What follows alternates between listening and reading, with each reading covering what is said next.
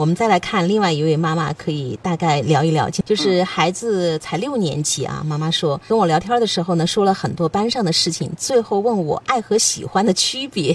因为后面做了一个学霸，孩子呢就经常向那个学霸请教作业，同学们就说我女喜欢这个男孩子，我女儿就问我，妈妈的回答是，就是有时候说的人多了，你就会怀疑自己是不是真的喜欢，其实本来没有什么想法的，可能更多的就是欣赏。我说你喜欢你们班任何人，男生女生。都是很正常的。你喜欢弟弟呀，喜欢老师呀，都是一样的喜欢。妈妈是这样的一个回答。对于喜欢和爱，呃，妈妈讲的怎么样啊？其实你说的过程里边，我们都能感受得到，这个妈妈其实她也是有意的在和稀泥，正引导。对，她在逃避，她不想让女儿现在就去考虑爱的事情。对，所以她就说你喜欢这个男生跟喜欢女生、喜欢弟弟、喜欢妈妈是一样的，是一样的。嗯，她肯定不是一样的，就是泛化了嘛，对吧？把它泛化了。对她，所以说女儿叫追问呢。嗯，我们其实不要去糊弄孩子，因为孩子很。聪明的，我们说孩子进入青春期，性和爱的功课是他们要面临的。家长来讲，首先我们就不要逃避，我们就跟孩子一起来做这个功课。那孩孩子既然已经问到了喜欢和爱，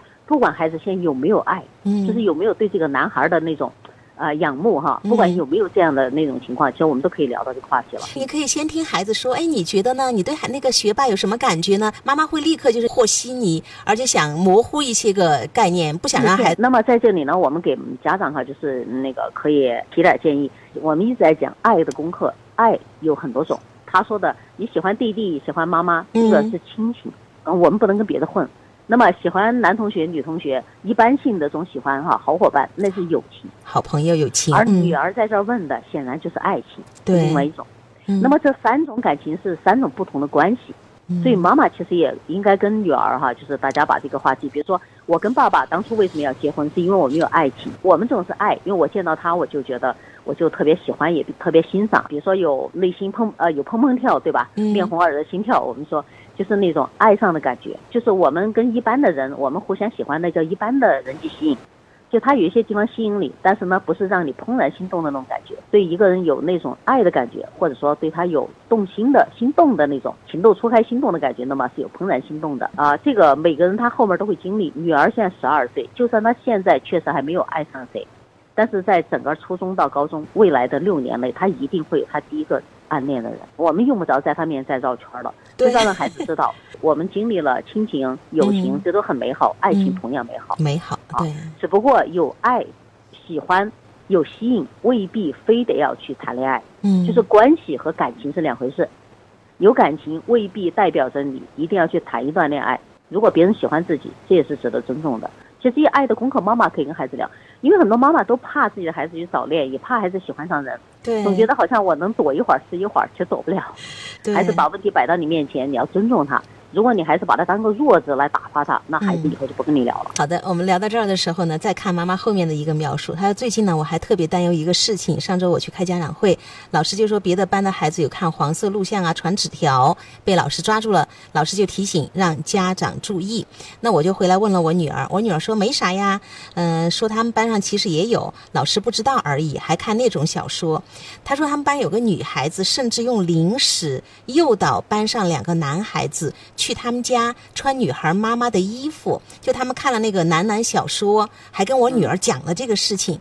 妈妈说我特别震惊，我一直以为这种事情只有初中才开始，没想到已经低龄化了，而且没有想到下限这么低，已经突破我的想象了。我就特别担心，我就问我女儿好奇这些事情不？她说不会。我内心还是担忧，毕竟孩子对陌生事情好奇是很正常的。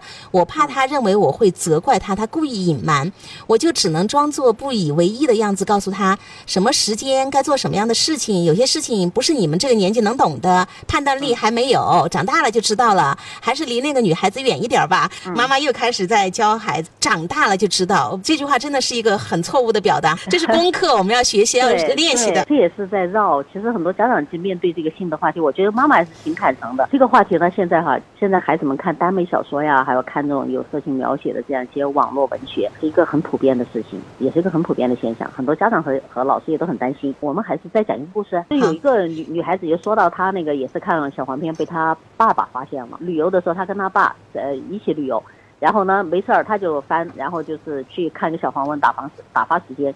这个小黄文就像你说的，就是什么 S M 啊，还有就是男男呐等等啊，这种东东西，而且里边各种小皮鞭，各种无节操。他觉得这个其实写的也非常没意思，但是纯属打发时间。这时候呢，他妈就打电话过来了，因为他用手机看嘛，啊，聊了一会儿，他妈就说把手机给他爸，他跟他爸说话。然后他递给他爸了，他就忘了自己在看小黄片，知道吧？那个打完电话，他就跑到了卫生间去照镜子去了。一会儿想起来，完完了，我刚才不是在看小黄片嘛？然后就找个借口去问爸要手机，就看他爸的脸色很不好，所以他当时就想知道糟了。结果一看那个页面哈，本来如果正常情况打完电话页面就要停留在他刚才看的那个页面上，但是不是，而且个新闻他就知道他爸看见了，而且，但是他不知道该怎么跟他爸聊，而他爸呢也保持沉默。找上门去跟他爸说话，他爸也是应付一下，但是也没说什么。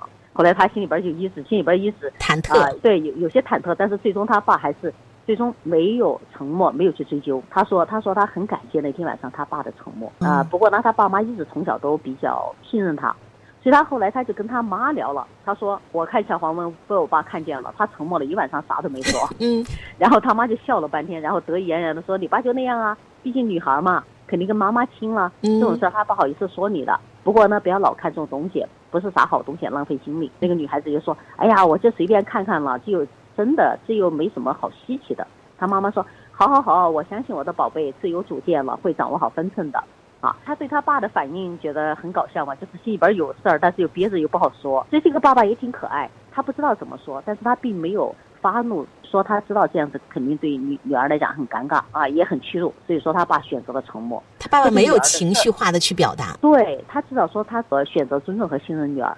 当然，如果说更好一点的，就像前面那个爸爸一样，在愤怒之后哈，还是能够冷静的跟女儿通过一段时间冷静，能够跟女儿聊一聊就更好。因为毕竟这种事情如果不把一下关，你还是很难放心的嘛。对，但是这个事儿呢，有他妈妈来来弥补，知道吧？这个就很好了。他妈他就说他十五岁以后，他妈对他说说的最多的两句话就是第一。我女儿最有主见了，我相信你会掌掌握好分寸的。接下来的一句就是遇到了不会处理的事儿，跟妈妈说，妈妈帮你想办法。所以他就平时就把女儿可能会遇到的风险，其实也规避掉了。那爸爸妈妈对孩子那么信任，其实他就会有什么事儿就会来跟爸爸妈妈讲，其实爸爸妈妈就有机会去介入帮助他。所以对这位妈妈来讲呢，对于妈妈所提的这个这个问题来讲，嗯，我们也希望妈妈呢，就是面对孩子，他接触这一类的这种东西哈，不要那么紧张。因为其实现在我们确实没办法给孩子一个特别特别干净的环境，而如果说孩子真的有那么一个干净的环境长大的话，我们可以想见他将来面对真实的社会的时候，他的抵抗能力也是很差的。长大了并不是什么都知道了。我只要对家长讲，傻白甜的孩子哈，家长可能会觉得更好。傻白甜的孩子一旦离开了父母的庇护，其实是最有风险的。他如果孩子已经接触到有已经有这样的话题，其实妈妈就可以通过。像前面那个那些爸爸们、妈妈们所做的一样，跟孩子好好把这个话题，还不如聊开。哪些事儿是可以做的，哪些事儿不能做啊？那么哪些是真实的，哪些不是真实的？所以妈妈当然她觉得应该是可能到初中才有，而没想到低龄化。因为孩子现在五六年级，他的阅读能力也很好了，所以这样的信息对他们来讲，他们还会彼此要传播嘛？对，毕竟你想那个。现在家长完全没办法去屏蔽孩子们的那个信息来源途径，包括你刚才说的原单文，其实也有家长在提问，就是孩子要花五千块钱要把所有的他能够找到的原单文都要买了，妈妈当时就特别紧张，说你看我没有反对啊，但是你要买这么多，是不是就感觉这个孩子有点迷恋啊？妈妈都会有很多的焦虑，就是焦虑，我们先自我消化，然后呢再智慧的去表达。今天葛平教授举了这么多的这个案例，大家可以去学一学，实在学不了，我们就去上网。搜，先想清楚了再跟孩子聊，对，就是不要情绪化的跟孩子对接上。家长们面对孩子有这样的信息，接触什么同性恋啊，接触什么小黄文啊、耽美啊等等，不要太过紧张，因为还在这个他探索世界嘛，这也是世界客观存在的一些东西。我们家长可以跟孩子一起聊。那么里边如果孩子确实有特别过火的一些观念，我们家长也有机会跟他一起讨论和去澄清。